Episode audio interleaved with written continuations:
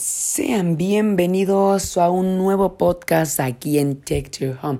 Recuerden que yo les comparto mis ideas, mis opiniones y mis conocimientos sobre los productos recientemente lanzados al mercado y sobre los productos. Normalmente vamos a hablar ahorita sobre los productos de Apple que han salido este 2020. Entonces ahorita vamos en el apartado del, del iPad.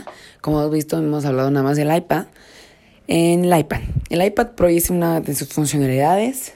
De, he hecho apps, apps de iPad en general eh, sobre el Magic Keyboard, este, si se lo recomiendo o no. Es básicamente los podcasts que hemos hecho sobre el iPad Pro. Entonces, yo les voy a hablar ahora sobre el iPad Pro, el iPad, iPad, iPad. Ok, no vamos a meternos en otro tema más que en el iPad enfocado. Vamos a hablar el día de hoy sobre el iPad, el iPad perdón, de 12,9 pulgadas o de 11 pulgadas de 2020, que vendría siendo la de cuarta generación. Eh, o tal vez sea parecida, o vamos a hablar también en ciertos puntos sobre el iPad Pro de 2018, sería, sería de la de tercera generación, también puede ser de 11 pulgadas o de 12,9 pulgadas, que en realidad tiene mucho parecido. Muchos dicen que el iPad Pro de 2020, 2020 perdón, no, no les conviene. Esto es porque dicen que no es muy buena, porque todas estas comparaciones las hacen contra el iPad Pro de 2018.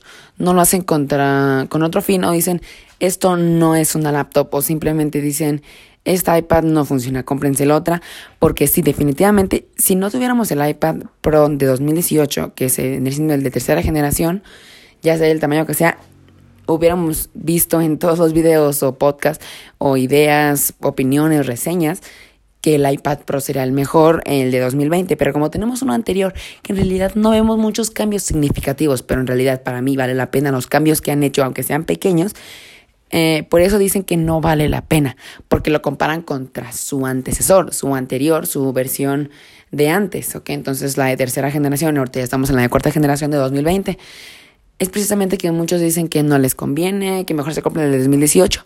Pero yo me compré el de 2020, el, de cuarta generación, este, y el de tercera generación ya lo dejé a un lado, porque no es porque esté mal el de tercera generación, la verdad es que me parece un iPad de las mejores. Obviamente porque pues ya salió una más nueva de 2020, pero sigue siendo buena. Es como si comparas el iPhone 11 con el 10. O sea, ves que el, el 11 es arriba, pero el 10 sigue siendo muy bueno, ¿ok? Entonces, eso va a pasar eh, de generación en generación de iPad y sus nuevas versiones, todo. Entonces, el iPad Pro de 2020 es muy recomendable. ¿Por qué? Porque a mí en lo personal me gusta mucho el escáner LIDAR, aunque no lo voy a estar usando todo el tiempo que vaya por la calle y diga, ah, bueno, pues vamos a, usar el escáner LIDAR o el LiDAR scanner, no sé cómo lo digan, como eso. Entonces no es como que lo vamos a usar todo el tiempo, que digan, oh, ahí hay una banquita, vamos a usar el escáner. No, pero me parece, no sé, un avance de tecnología, que esta iPad la tengo y me puede servir para años, muchísimos años más. Ok, entonces, eh, si nos quedamos en el iPad Pro anterior, aunque dicen en este momento te conviene, más ese, porque el escáner LIDAR no lo ocupamos.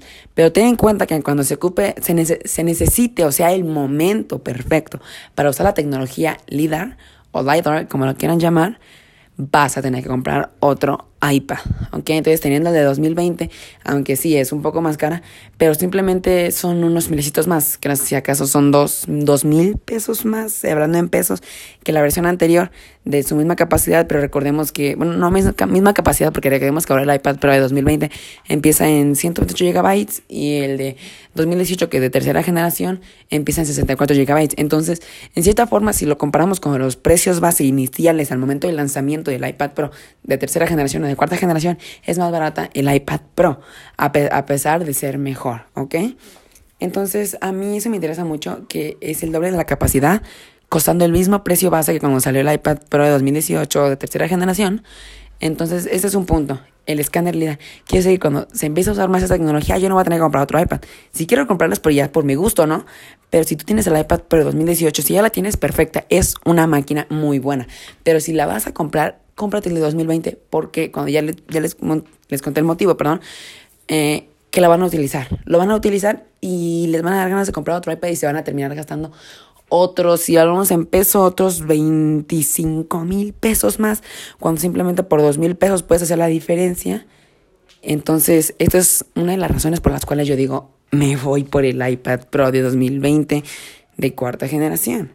Entonces, también me gusta mucho porque el módulo de atrás Este, aunque veamos que son dos cámaras, pero no sé, como que se me, se me, se me figura como el módulo de cámaras del, del iPhone 11 Pro. No del 11. El 11 sí porque pues tiene las dos cámaras como el 11 normal. Pero el módulo de cámara se me figura como el del 11 Pro. Entonces se me hace muy bonito el diseño porque a mí en lo personal me gusta demasiado cómo se ve el iPhone 11 Pro Max o 11 Pro. Me gusta también el del 11, pero el del 11 Pro me gusta mucho cómo están esas tres cámaras. Cómo se ven los colores de atrás brillositos, pero bien. O sea, como mate, sea mate, pero muy bonitos, la verdad. Entonces es lo que me gustó muy, muy, muy interesante del iPad, ¿ok? Este también me gusta que, pues no sé, como que por dentro eh, tiene una diferencia mínima, pero se siente la diferencia entre un iPad y la otra. ¿Saben? Porque aún así, si tú compras ahorita un iPad de 2018, la vas a comprar en una tienda de terceros, porque ya no la venden directamente en las tiendas de Apple o en los eh, revendedores o resellers de, de Apple, ¿ok? La venden ya en tiendas de terceros que ya ahí depende si la encuentras más barata o más cara a precio como debería andar, debería andar unos dos mil pesos abajo del precio inicial de cuando salió. O sea que si costaba como 24 mil, ahorita ya anda por 22. No baja mucho porque siendo un, sigue siendo un buen maquinón y porque es la versión anterior abajo. No hay una versión, no hay dos versiones arriba de él. Entonces por eso solamente son como dos mil pesos, ya nosotros vemos que son como 100 dólares. Ya convirtiéndolo a euros, pues necesitaría que una calculadora, ¿no? Pero pues estamos grabando el podcast, entonces ustedes ahí en casita pueden calcularlo si ustedes quieren su precio en, en euros. Entonces, se lo recomiendo mucho. Y pues sí, me gusta mucho por atrás como se ve que dicen, pues es que se rompe muy fácil porque pues sí, se lo doblas.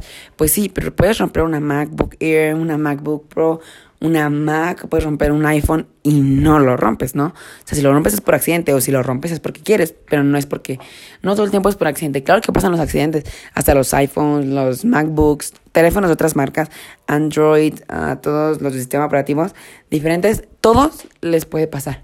Sí, que a lo mejor el iPad por ser muy grande, muy larga, muy ancha, se tiene es más propensa a doblarse, sí, sí puede pasar o pasa, pero por eso hay que ser muy precavidos y cuidarlo como si fuera nuestro teléfono, porque no hay que no hay que comprarlo, no hay que detenernos al comprarlo por el miedo a que se nos vaya a romper, porque tenemos que tener la responsabilidad de nosotros, ¿ok? Porque, porque sabemos cuál es la responsabilidad de tener un producto, porque es tan caro y tan bueno, ¿no? De la calidad que vemos que por eso el precio normalmente, normalmente lo vale, ¿ok? Entonces yo pienso que para este iPad lo vale, lo vale y tenemos al Magic Keyboard que lo hace perfectamente, que claro, es más dinero. El de 12,9 pulgadas del Magic Keyboard que cuesta 8.299. No me acuerdo exactamente el precio, pero del 11 pulgadas eh, del Magic Keyboard, pero es algo de 7.400 por ahí, por ahí más o menos.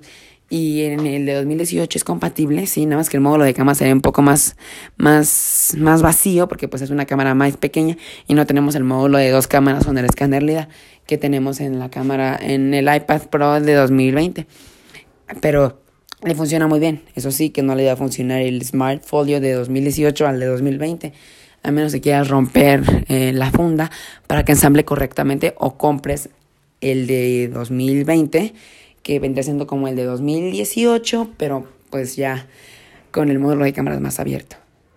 Esto es lo que pasa, esto es lo que yo les cuento sobre el iPad Pro. Recuerden que es, para mí vale la pena. Ya les conté mi punto. Y el escáner LIDAR es la mejor opción. ¿Ok? Entonces, pues estos fueron mis conocimientos, mis ideas y mis opiniones sobre el iPad Pro de 2020. Nos vemos en el próximo vídeo del iPad Pro sobre más productos de Apple. Esto fue un podcast aquí en Tech to Your.